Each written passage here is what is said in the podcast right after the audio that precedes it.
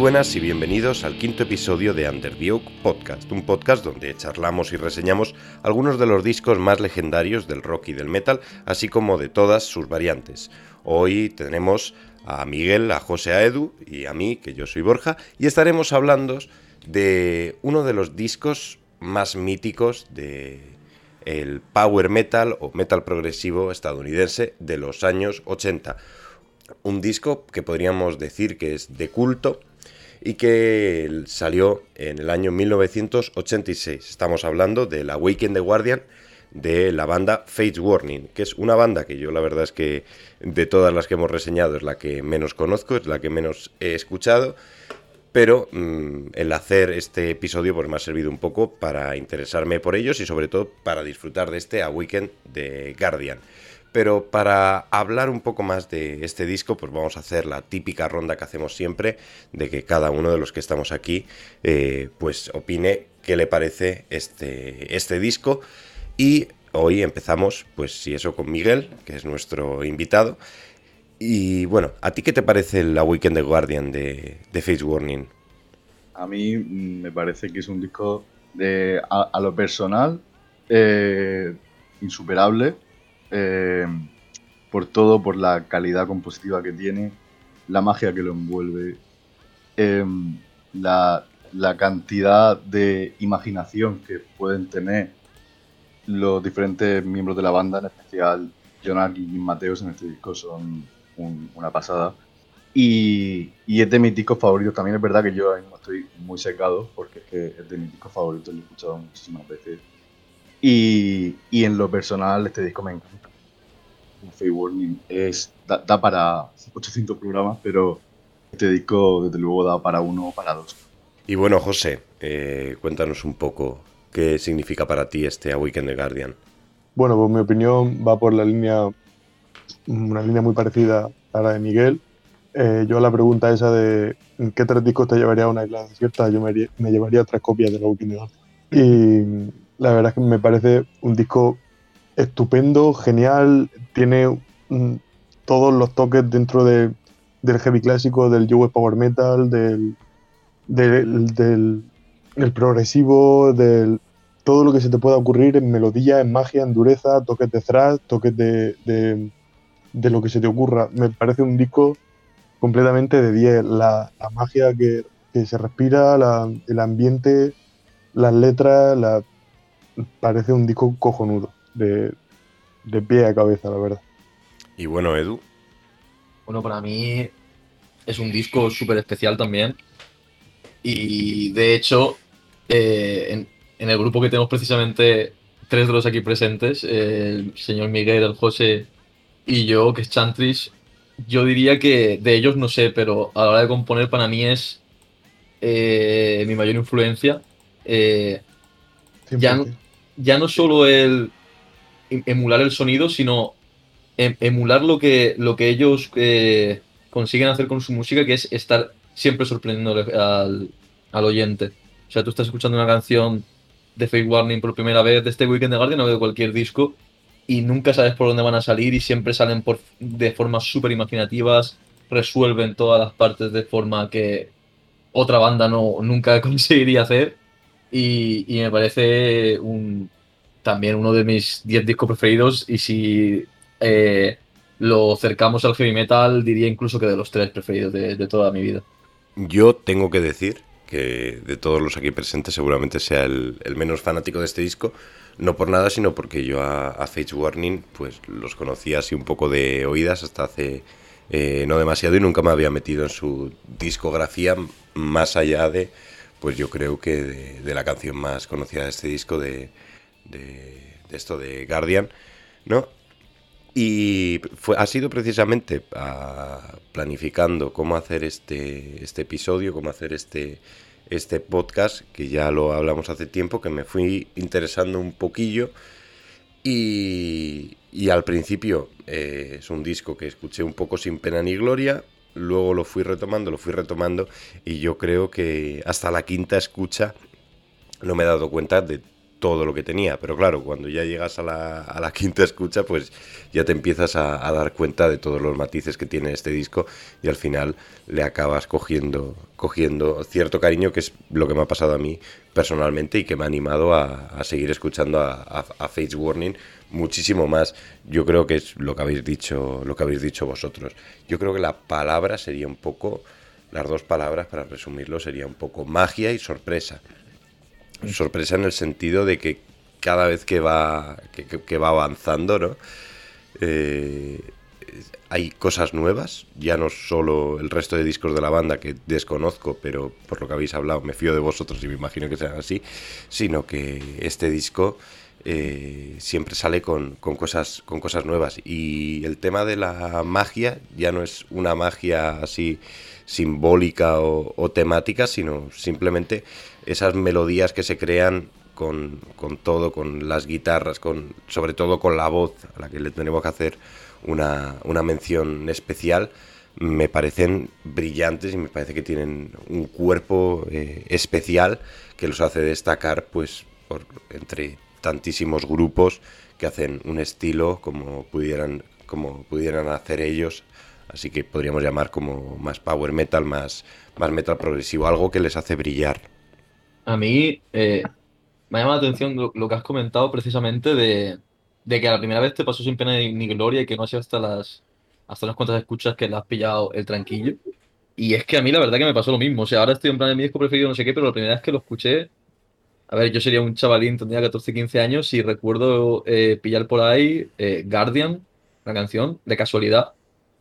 Y la canción me gustó mucho, pero también hay que decir que es la más melódica, la más sencillita de todo el disco la primera vez que me puse el disco en esa época, estamos hablando de una época en la que a lo mejor solo escuchaba Iron Maiden y Judas Priest, me quedé del revés, no sabía ni qué cojones estaba escuchando porque no, no entendía en plan dónde está el estribillo, aquí son todo partes una detrás de otra, y es un disco que la primera vez es complicado, pero una vez te metes en lo, en lo que es el disco y consigues sacarle todos los matices, es una auténtica maravilla, y eso hace que, que me, eh, me plantee eh, el tema de las influencias de esta banda, que es que, aunque a primera vista pueda parecer que, son heavy metal, porque tienen un sonido similar a Maiden, por ejemplo, y cosas de esa época de power metal, realmente para mí es un disco que bebe más de, del progresivo de los 70 que del metal, porque aunque el sonido sea metalero, eh, todo el tema de composición de estructuras y todo eso es 100% rock progresivo de los 70. Y también se percibe una evolución en la banda, ¿no? Desde su primer disco, de Night on Broken a, Weekend the Guardian. Eh, obviamente la, influencia maideniana, por así decirlo, está más que clara. O sea, es increíble. Y además me parece una coincidencia súper bonita que, que, salga este disco en el mismo año que mi disco de Maiden de Somewhere in Time. Que además los dos parece que comparten muchos rasgos, ¿no? A mí por lo menos me recuerda.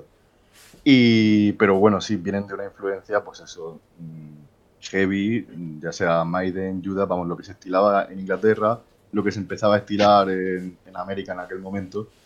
Eh, pero sin duda también bebe mucho de grupos como Yes, como Rush, como Uriah Heep, ¿no? A la hora de componer, a la hora de estructurar una canción, a la hora de, desarrollarla, de evolucionar dentro de, de, una canción. Y siempre me ha parecido que cada canción suya, este disco en concreto es como, a ver cómo te digo, como un laberinto en el que da gusto perderse, ¿sabes? es que no quiero salir, estoy aquí a gustísimo. Mm. Pero sí que es verdad que sí.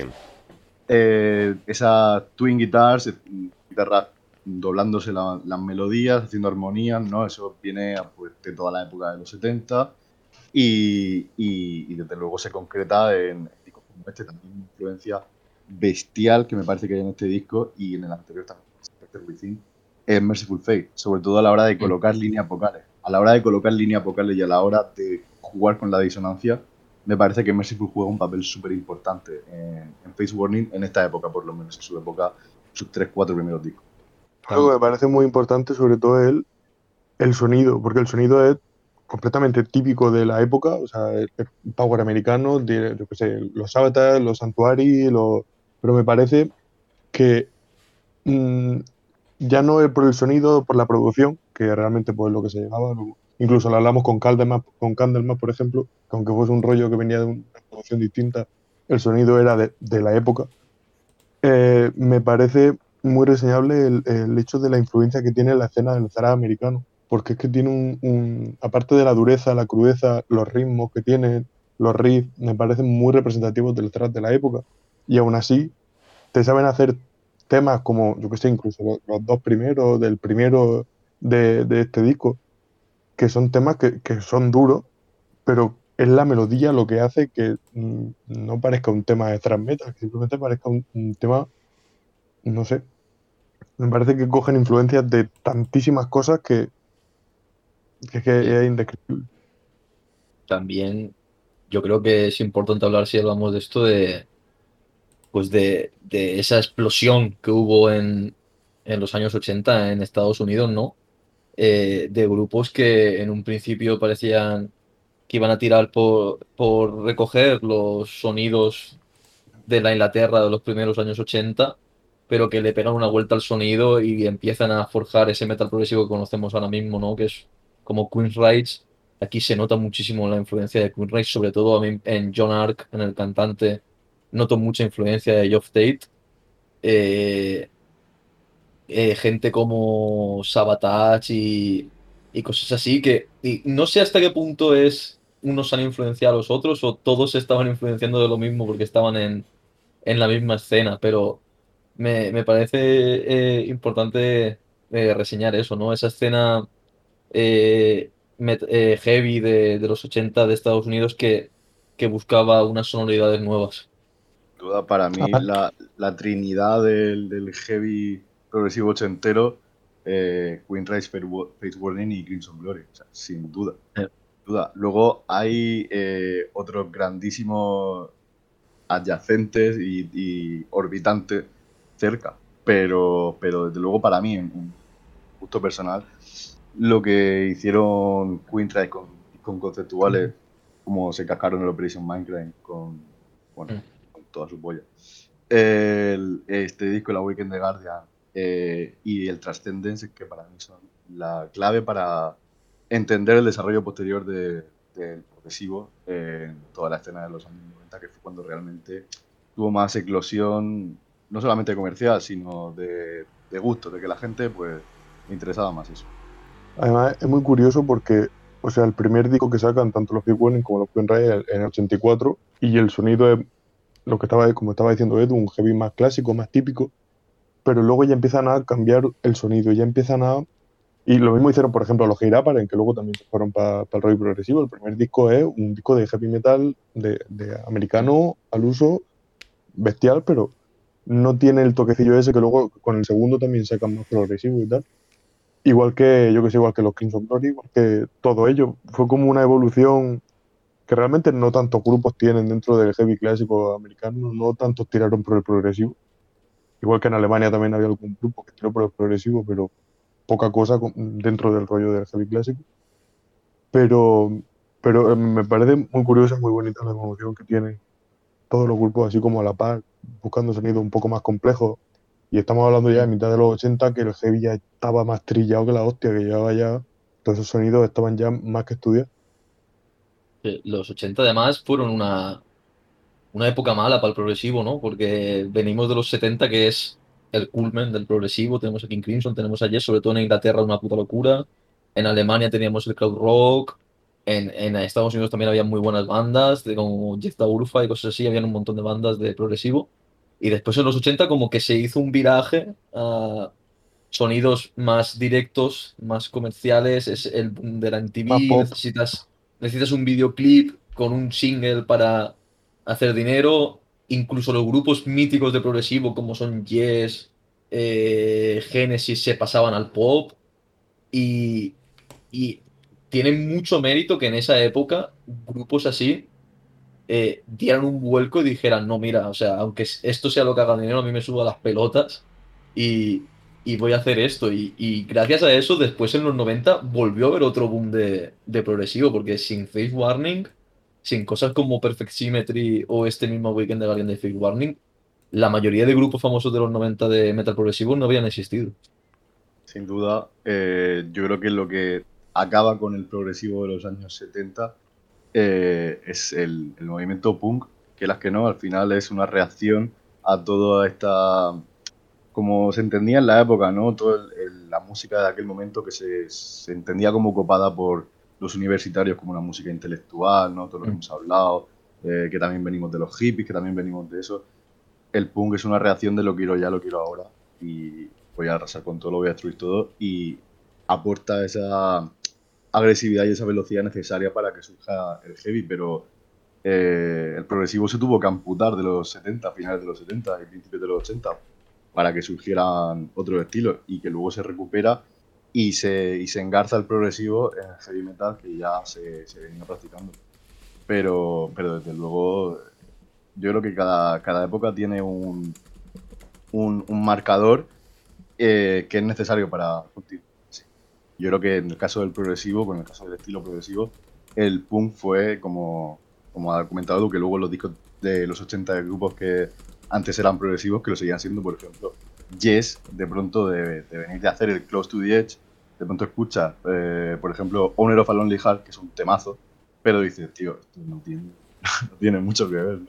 Pero, pero sí, yo creo que, que efectivamente eh, a mediados, finales de los 80, el que existieran grupos así fue lo que, lo que capacitó a todo el movimiento para que volviese a surgir y volviese a reformularse en, un estilo como, como, el que inició Faye.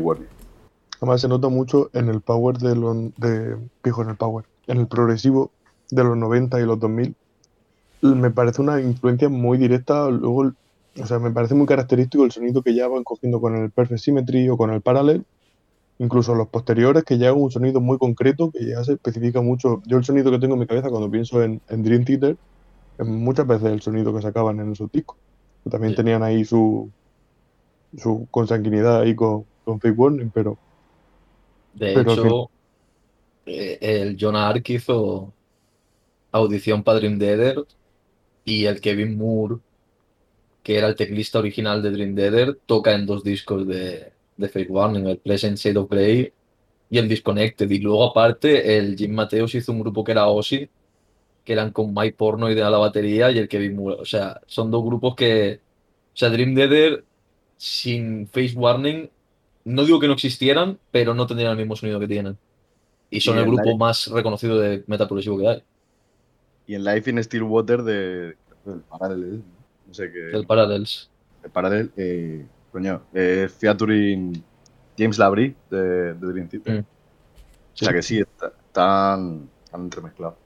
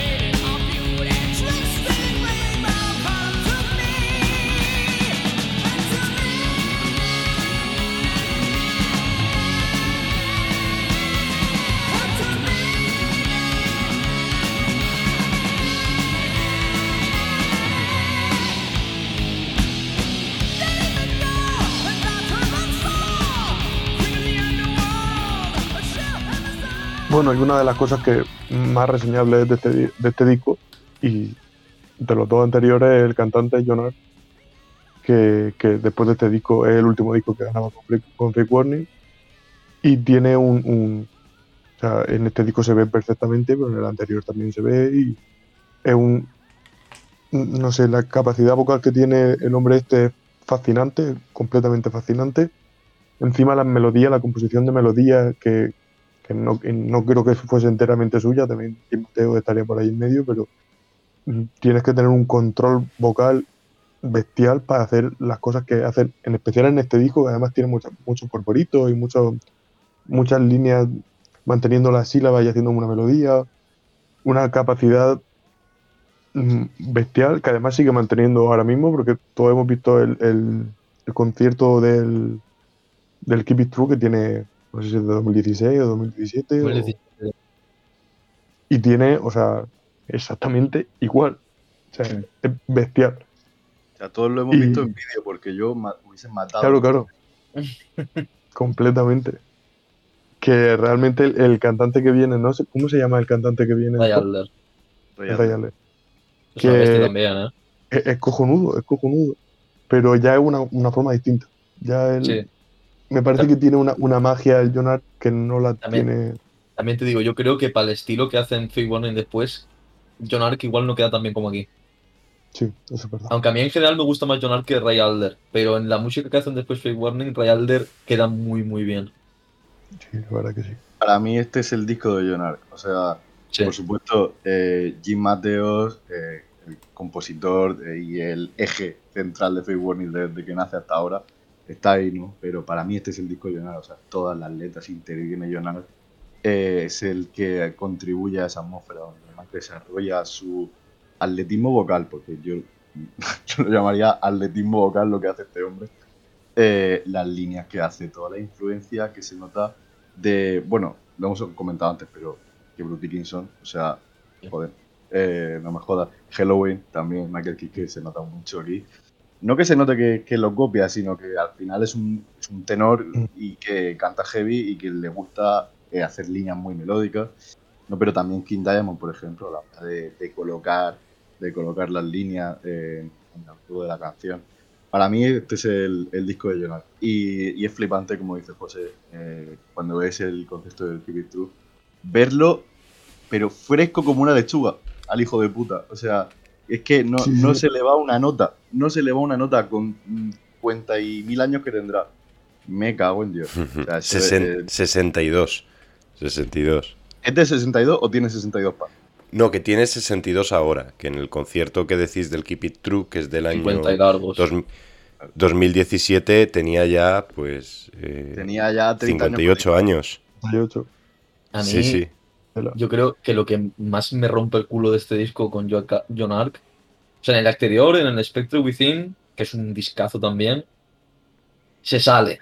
Pero lo que me parece acojonante de este ya no es solo su capacidad vocal de por sí, que es alucinante en los tres discos, es la forma de componer que tiene, que te está cantando una línea vocal y por debajo te está metiendo otras dos, que las dos son diferentes, como si fueran guitarras, y quedan abs- absurdamente bien. O sea, eh, eh, es, me parece una locura. En Fata Morgana, por ejemplo, lo está haciendo todo el rato. Y es voz por un lado, voz por el otro, voz. Sí. Tres voces sonando a la vez, las tres son distintas y encajan perfectamente. Es una locura. Sí, pero luego en directo lo hace como si fuese uno. Sí, Eso sí, me la va mezclando, la va mezclando. Tú, ¿cómo lo vas haciendo para que quede perfecto? Si tú Mm. vas escuchando el disco diciendo, normal que lo haya grabado en varias tomas, porque esto no lo puedes hacer de una. Y entonces llega con sus 80.000 años y te dice, míralo, sí lo puedo hacer. Oye, Yo, yo el directo, gustaría- el, Una cosa que me gustaría resaltar o comentar por lo menos es a lo que se ha dedicado Jonah desde que abandona Fate Warning en el año 86 hasta que da el concierto del Keep It True, bueno, que entre medias saca discos de Ark Mateos y tal, ¿vale? Pero a lo que se ha dedicado, porque está por ahí en la en internet, a hacer custom furniture, hacer muebles custom. O sea, se sale de la música y se pone a hacer muebles custom, conserva la voz como eh, en Hace un sofá. formol, hace- te hace un sofá y te canta la Weekend de Guardian. O sea, flipante, tío. Ese no fuma, ¿eh? Nosotros no podemos mantener la voz así. Estoy seguro de que tiene que hacer una silla estupenda. Lo haga- como lo haga igual que canta, y además custom. Además custom.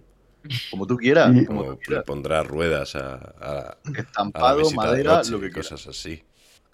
Hablando del, de- del hombre este, también me, me parece muy curioso la forma de la forma de hilar los discos, la temática, las letras, la atmósfera, que, que al final no son solo cosas suyas, que también hay un 50-50 entre Jim Mateo y él, pero ese, esa ambientación siempre muy místico, muy que, a ver, que es propio de este disco, porque luego pues, conforme van avanzando los discos de Big Warning, pues va cambiando esa temática. También en los 90 las problemáticas que, que ocupaban en los discos eran distintas que las que ocupaban en finales de los 80, que era todo un poco más místico y un poco más mágico. Pero mm, sin llegar a ser, porque no es un disco, el- ¿cómo se llama? Cuando un, efectivamente, sin llegar a ser un disco conceptual, todo el- tiene cierta simetría, todo tiene mm, cierta conexión, todo tiene una misma atmósfera. Y me parece que una buena parte de la magia es. A mí me gustan mucho porque si te paras a leerlas, de hecho hoy me las he leído otra vez, precisamente para tenerlas frescas para el programa, y la mayoría es que no son ni, ni historias realmente. Hay algunas que sí, por ejemplo, Giant, Giant's Lord, es una historia muy concreta de, de esto de los gigantes y tal, pero hay algunas que simplemente es el tío soltándote imágenes místicas para crear atmósfera una detrás de otra, y además una cosa que me gusta mucho es que mezcla varias mitologías. Te está hablando de la diosa de la caza romana, eh, Diana, no sé qué, y pasa a hablarte de cosas de la leyenda del rey Arturo, de la bruja Morgana, de... Y después una cosa de los gigantes nórdicos. Te va cambiando todo el rato, pero todo queda compacto y crea unas imágenes muy atmosféricas que quedan muy bien con la música que están tocando. También se inspira mucho en, en las cartas Magic, que no es el único compositor que, de la época que lo hace, tío. O sea, es flipante como las cartas Magic, que yo son cosas que no es que desconozca, pero que en mi vida ha tenido poco o nulo impacto. Eh, recoge esa. Bueno, esa. Sí, la mitología de las cartas Magic y, y- y lo aprovecha, ¿no? Como que todo, todo sirve para, para crear la, la atmósfera que, que se crea en este Sí. Disco. ¿Qué decía José? Perdona. Me, me parece curioso porque lo normal en otros en otros grupos sería que hablasen de de Señor de los Anillos, como hacen todos, básicamente. Muy Me trillado parece ya. más curioso que, que se vayan. Hay un- una cosa que me acuerdo cuando intenté ver lo que buscar lo que significaba Fata Morgana. Fata Morgana es un fenómeno físico que es básicamente un espejismo. Los espejismos cuando una densidad del aire cambia por el calor y entonces se ve como un, en el caso del Fata Morgana, como los barcos que llegaban, lo que estaba en la costa flotando. Y yo pensaba que iba a tratar sobre temas de, yo qué sé, de, de- espejismo en, piratería o en, algún barco o algo así. Y, no, que realmente, o sea, incluso podrían haber tirado por donde le hubiese salido el capullo y hubiesen caído bien en la letra y hubiese, y hubiese llevado la misma atmósfera, una atmósfera muy mágica. Pero también Fata Morgana, es que hoy me lo estoy repasando todo. Eh, eh, Fata es, es, es como sinónimo de hada. Y Fata Morgana es, un, es una hada de, de la mitología celta que, o sea, el tío va mezclando todo el rato churras con merinas y todo el rato queda bien. Realmente, realmente el nombre del espejismo viene porque la Fata Morgana era una hada cambiante, que creo que Mm. era, no sé si era la hermana o la prima, no sé qué, de- del rey Arturo o de Sí, algo así. O Mm. algo de ese rollo. La canción está basada en la leyenda artúrica, que aparece el mago Sí. King por ahí, ¿sabes? Sí. Pero luego, por ejemplo, tiene Valley of the Dolls del mismo disco, que esa canción habla de, de la estética, ¿no? O sea, habla de, de, de la gente que es, ¿cómo se dice? Vanidosa, superficial. Mm. Habla de la, de la superficialidad de la gente y tal, pues el Valle de las Muñecas. Eh, o sea, que realmente el disco sí que es verdad que tiene muchísima parte de mitología, de épico, de magia, que eso es flipante. Pero yo creo que la consiguen más a través de la música que de las letras. que Las Sí. letras acompañan, acompañan. Pero, pero yo antes de leerme las letras, yo intuía un poco de, de, de lo, que, de lo que iban a contar. Aún así, las letras son. La, la magia se respiraba. Las, let- Sí. las letras, para lo que es la media del heavy metal de esa época, eh, es- son buenísimas. Para lo que la media porque-.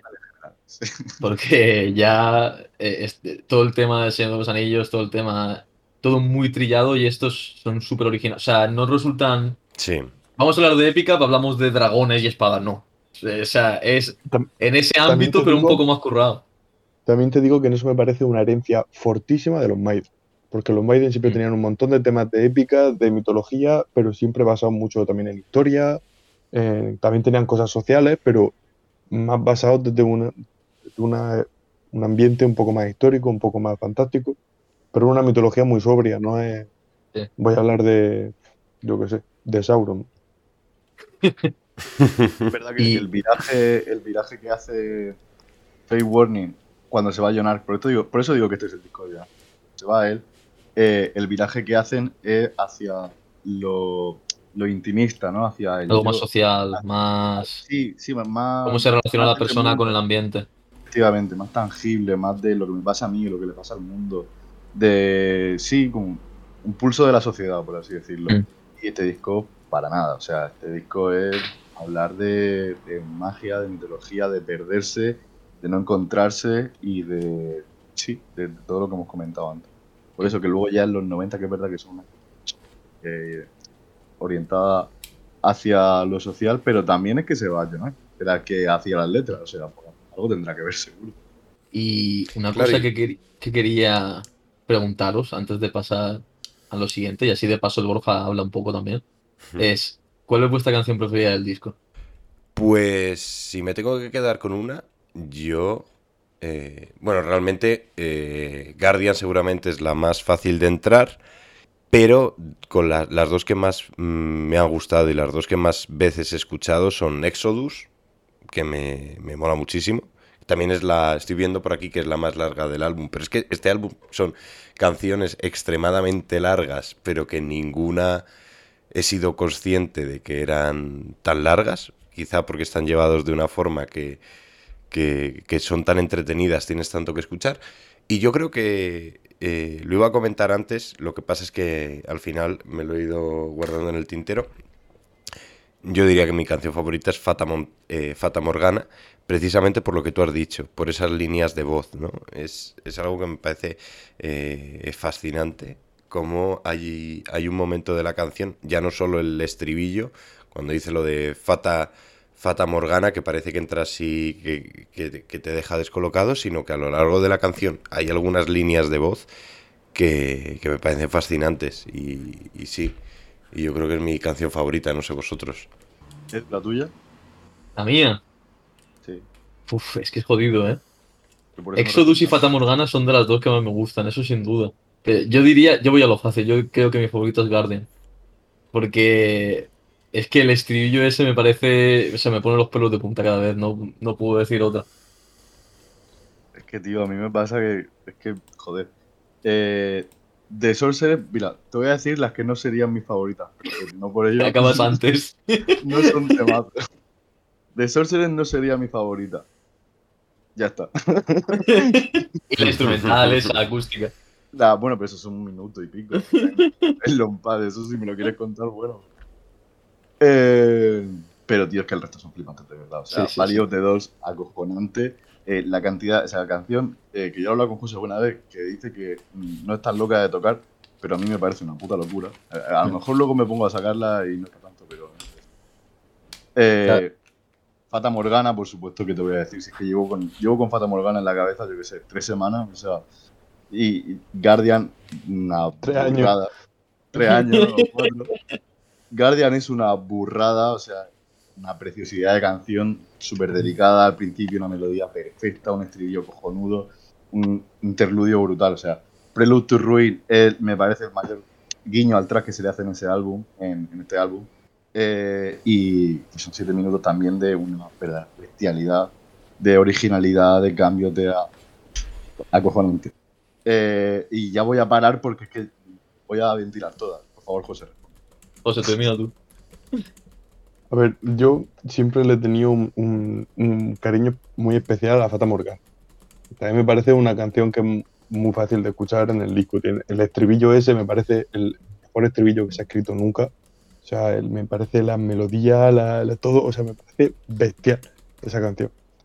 Pero, pero joder, es que me pasa como a mí, yo me pongo a escoger una canción. Si hay algunas que resaltaría un poco más, para mí son la de Giants Lord, que me parece un temazo bestial. Y la de Valley of the Dawn me gusta un montón.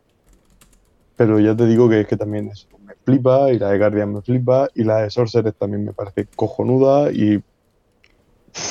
Yo qué sé. No sé si Es tenéis ahora mismo Exodus en la cabeza, que yo lo he dicho alguna vez, que es como- no sé si a lo mejor un guiño intencionado o algo que le salió así, que al principio parece Prime of the Ancient Mariner, con el tan, tan, taca, taca, tan, sí. tan, tan, sí. Pero bueno, que ahí es donde se ve toda la... que enseguida ya cambia, o sea, enseguida a la Mm. segunda vuelta ya disonancia, pero, pero que precioso. a mí me flipa. Luego de, de los discos de después, además ahora he estado escuchándomelos a full la discografía entera. Es que eh, los cabrones estos no tienen disco malo, ¿eh? Es una locura. Y, y además me flipa porque a cada disco eh, cambian completamente de rollo, prácticamente de disco a, a- a- de un disco a otro cambian de rollo y siempre son buenos. Eh, eh, después Siempre a con no- cierta progresión. Sí, sí, sí. Pasaron al No Exit, que era como más trayero. Y después te sacan un año después el Perfect Symmetry, que no tiene nada que ver, mucho más calmado, mucho más técnico. Que yo diría que es prácticamente el primer disco de, power- eh, de metal progresivo de los 90 que existe. O sea, cosas como Symphony X, Dream Theater y todo eso, el Perfect, el Perfect Symmetry se tuvieron que aprender de memoria. Después el Parallels más comercial también buenísimo. El Pleasant Shade of Grey más ambiental, más atmosférico, buenísimo también. Incluso los últimos dos discos son... Es una locura. O sea, a cada... O sea, podría estar comiendo los huevos todo el día y no me cansaría.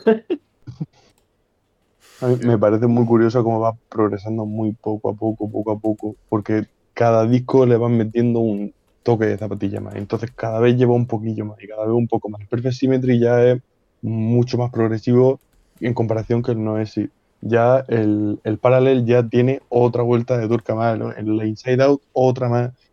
Y es una progresión que no es loca, no es decir, de, de repente empezar, estábamos haciendo esto y ahora hacemos lo que nos salga del rabo sí, pero no de una manera brusca, sino que es como si, si la Natural. gente que estuviese escuchándolo, claro, como si fuesen creciendo en el, abriendo la, el oído al, heavy- al metal progresivo que empezó a llevar en los 90, al raíz de el- la misma progresión que llevaban los propios Warner. Pero es verdad que quizá en el- la Weekend de Guardian es, es como un cruce de camino entre el heavy power americano, como lo quieras llamar, y el progresivo, que realmente podría haber tirado por cualquier lado. O sea, y, y al final fueron para el progresivo, podrían haber sido un grupo de heavy perfectamente. O sea, Sí. como le ha podido pasar a muchos grupos. Pero luego han decidido ahondar en el progresivo y realmente mm, sentar cátedra, ¿sabes? Porque hay una entrevista que le hicieron a Matt Porno y a Mike Porno y de, de Dream Theater que le dijeron, tío, es que vosotros, joder, es que soy el primer grupo así grande de progresivo, lo habéis inventado tal. Y dijo el pavo, tío, mm, Warner lo hacía como 7 8 años antes, ¿sabes? Pero, pero sí, o sea, luego cada disco que escuchas suyo es otro otra entidad distinta. Cada, cada disco es, eh, no sé, diferente del anterior, como dice Edu, pero siempre se conserva la, la esencia que al final es Jim ¿no? el gran compositor de Warner. Verdad que los años que está Arresti, El gran John Moreno. José Luis Moreno. Eh, el- cuando entra Arresti se nota un montonazo que entra en este disco. Y Sí. se va, creo que a mediados de los 90, una cosa así. Pero, pero sin Como duda. eh, Aresti estuvo hasta hace poco, ¿eh? ¿Sí? Sí, sí, sí, sí. Pues mira. Pero vamos, qué flipante el- la progresión que tienen. que A tiene mí es lo que hace que yo crea que, que es la mejor banda de, de progresivo que he escuchado, porque igual me pongo Queensryche y el Operation Minecraft me parece que está a la altura de esto, y eh, Race for Order me gustan mucho, pero después de los 90 se fueron a la mierda totalmente. O me pongo... No cogieron el camino del progresivo. No, se fueron intentaron hacer otro rollo muy distinto y no les salió nada bien. O Dream Theater me gustan muchísimo, el Images and Wars y el, y el siguiente, no recuerdo ahora el nombre, que también está muy chulo. Pero después se pasaron a, a masturbar mástiles, ya se pensaban que ser progresivo era tocar muy rápido y no tiene nada que ver ser progresivo con tocar rápido. Y entonces, Face Warning yo creo que para mí son los más grandes, ya no solo porque tengan discos eh, excelentes, porque los otros también los tienen, sino porque es que encima se mantienen y los siguen sacando. Sí, sí. Los últimos discos son mm, nada que ver con esto, por supuesto nada que ver con Awaken de Guardian, nada que ver con esta época, pero a mí me resultan muy interesantes.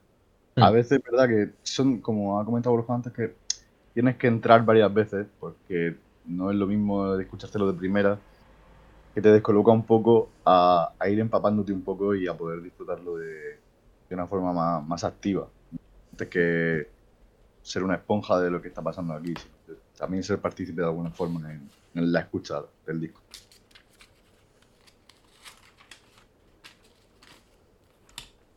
¿Y qué grupos que tengamos así actualmente o que hayan surgido a partir de los años 80, eh, los años 90, ya hemos nombrado a, Dream Theater y demás, pero qué otros grupos que no tengan por qué ser del estilo del metal progresivo eh, veis que hayan sido muy influenciados por Fates Warning y sobre todo por este disco, por las bases que sienta este disco? Los, los Shadow Gallery, no sé si los conocéis, también son bastante famosos, bueno, bastante famosos. Entre los que escuchamos rollo pro metal 90 y son bastante famosos, pero se nota un huevo que beben de esto. Eh, los Conception, que también eran de finales de los 80, que cantaba el Roy Khan, que después cantó un Camelot.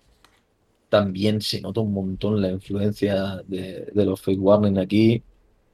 Y bueno, ya en todo el rollo ese más, más progresivo, pero power metal, rollo Symphony X y todo ese rollo que vino después, yo también, igual no tanto como en Dream Theater o estos otros que he nombrado, que sí que es influencia directa, pero sí que se nota que, que siguen la estela. Y, por supuesto, ya viniéndonos a lo más cercano, por supuesto grupos como Tool, como Opeth, se nota mucho también el Fake Warning de los 90 que sembró ese germen y, y que, y que nace en Tool, nace en Opeth de una forma reinventada a su rollo completamente, pero sí que se nota. Y luego voy a mencionar un grupo que existió y ya no existe, que duró un poco tiempo de Canadá, que se llaman los Manacle, ¿lo habéis escuchado? Manac Ma Manacle, Manacle. Ah, sí. Iba, iban a venir al FAM en un año que se desbandaron, pero Sí, sí, sí, sí. tiene un disco que es acojonante y sí que se nota, se nota, yo por lo menos lo intuyo la, la herencia de Fake Warning. Sí, era influencia directa. Además, se, se parecía mucho, además, el, el- incluso el sonido, el ambiente, era concretamente el Awakening de Garden. Tenía muchos toquecillos, la magia esa, el- esa melodía, esa tal, era completamente de este rollo. De todas formas, en general yo creo que, que últimamente no hay tanto... Creo que hubo una explosión en los 90, principios de los 2000, de gente que sigue esta estela y que quizás hoy en día se está perdiendo un poco y los grupos que salen de heavy metal ahora mismo, hay algunos muy buenos, pero en general me parece que se está tirando otra vez mucho, muy a lo simple. Bueno, Sí. lo voy a hacer un estribillo que sea medianamente pegadizo, un riff parecido al Two Minutes to Midnight de los Maiden y a ver si vendo cuatro discos. Y me parece que, ahora- no, no se intenta reinventar la gente como lo hacían Fake Warning. Ahora creo que lo que está tirando mucho del, del heavy, eh, también es verdad que en los principios de los 2000 y tal, el, el heavy estaba muy trillado, en el, el heavy, el, el metal en general, estaba muy trillado con mucha técnica, con mucha melodía, con mucho teclado y con mucha mierda. Y ahora creo que se está volviendo otra vez, bueno, hace ya bastantes años, eh, a la parte más primigenia de finales de los 70, en los principios de los 80, el heavy más simple, más, de, más normalico. Y creo que la parte un poco más progresiva la están llevando los estilos como el, como el math rock y como cosas así, Sí. que tienen, pero muchas veces juegan más con, con sonidos, con, con cosas estridentes, con la forma Sí. de, o, o- o yo qué sé, o, o microtonía, o cosas así un poco más distintas. Y claro, no, no, yo no veo sinceramente la unión que había entre el heavy, no ya en el US Power Metal ni nada parecido, sino en el heavy normal y corriente con el progresivo. No, yo creo que esos caminos se han separado completamente y, Sí. y hace ya mucho que no veo nada de eso. Sí que es verdad que, que tal vez en, en estilos más rollo black, death, más extremo, creo que hay mucha más tendencia a la experimentación a día de hoy Hmm. que en el heavy. Yo creo que también es un poco no culpa. Es que yo creo que qué es otros, escucha lo que otros géneros otros géneros se prestan más y que quieras que no el público medio del heavy metal. Yo no creo que es que se incluso. presten más la- lo que es la música, sino que tocando heavy como que da un poco más de miedo salirse de la norma, porque a la mínima que sales de la Sí, norma yo creo que, que vas a ser Mm. rechazado con facilidad. Claro, y el- un público más conservador, en, Mm. en el buen sentido de la palabra, ¿no? Que, que no, no hay nada de malo en, en que no te gusten ciertas innovaciones, pero también, también es, mm, hay que pensar que es muy arriesgado sacar un disco como este, primero porque requiere un virtuosismo de todos eh, Claro. que es muy difícil de conseguir, eso, eso en primer lugar. En segundo lugar, es una apuesta que a día de hoy puede pasar desapercibida, puede no ser entendida, que ha habido un cambio de época, ha habido un cambio de estilos y sería muy difícil. Aún así, siempre hay bandas que sacan era- discazos. También era jugársela eh, cuando salió, o sea, en los 80 también era jugársela esto. Sacar esto en los 80 o los boybot, las locuras que sacaban, también era Y luego, un luego, público heavy o thrash medio sacar esta clase de locuras, no sé yo hasta qué punto sentaba bien. luego, luego a finales de los 70, cuando ya el progresivo estaba subiendo, o sea, a Ras casi los echan de la discográfica cuando fue o sea, el 24, porque dijeron, como hagáis otro disco como el Cares of Steel, a tomar por culo, y dijeron, sí, pues lo vamos a hacer y En fin, pero... Y, y- Pero también yo creo que, como decíais vosotros, los estilos más extremos sí que confluyen, sobre todo el death, el thrash técnico, ¿no? Que ya hablando pues un poco del mismo grupo Death o Pestilence o a día de hoy Vector, que son grupos que sí que sí que heredan gran parte del progresivo, ¿no? Pero porque en su estilo está eh, implícito también esa, esa forma de tocar, esa técnica y, y lo que conlleva. Y yo quería comentar un dato así curioso, que es que la discográfica Metal Blade, que yo creo que cualquier persona que escuche heavy, como mínimo, escucha hablar de Metal Blade, uno de los sellos más míticos de, de Estados Unidos, sacaron a prácticamente todo el mundo de, de allí y las cosas de Inglaterra, allí las publicaban ellos. El primer disco que salió, que llegó al, al top, al Billboard este estadounidense, Hmm. De la discográfica fue la Weekend The Guardian. Que también es curioso que sacando todos, estaban sacando discos de heavy más normal, justo el rarito fuera el que llegara. O sea que también hay gente que se nota Sí, que se es ávida por buscar esta clase de sonido. Se valoró la frescura también. Hmm. Ya te digo, si es que el del mismo año es el Somewhere in Time, sea, parece una, no sé si llamarlo coincidencia o lo que sea, pero bueno, sí, se venía experimentando con sintes, se venía experimentando con teclados, ¿no? Como abriéndose a nuevas, a nuevos sonidos, pero claro, la fusión, el mestizaje con, con el heavy, para mí mm, era muy complicado hacerlo bien y desde luego mm, discos como Weekend the Guardian, discos como Somewhere in Time, discos como Transcendent, está, no es que está hecho, es que roza la perfección, son sublimes.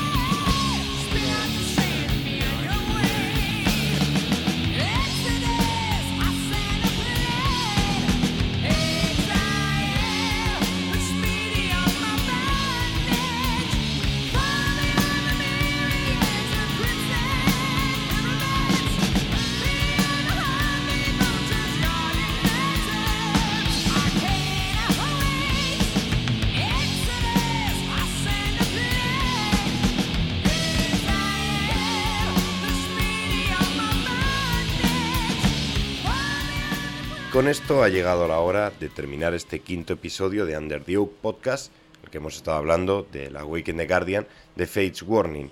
Dentro de dos semanas volveremos y volveremos hablando de uno de los grandes discos del metal extremo o de aquello que comenzaba a ser el metal extremo, porque hablaremos de la banda Bathory y de su disco Under the Sign of the Black Mask. Y antes de despedirnos, pues también recordaros que podéis seguirnos en Instagram, en Facebook y en Twitter. Y chicos, muchísimas gracias por vuestra colaboración y yo quiero que me digáis cada uno de vosotros una palabra, podéis repetirla, podéis eh, decir una palabra que no tenga nada que ver para definirme el, disco del que hemos estado hablando hoy. Eh, José, ¿qué palabra dices? Pues yo iba a decir magia, pero como sé que lo va a decir alguien más, voy a decir perfección. Miguel. Indispensable. Bien, bien. ¿Y Edu? Atrevido. Pues yo, como no lo ha dicho ninguno de los tres, voy a decir magia. Porque... Así que ya tenemos la descripción perfecta.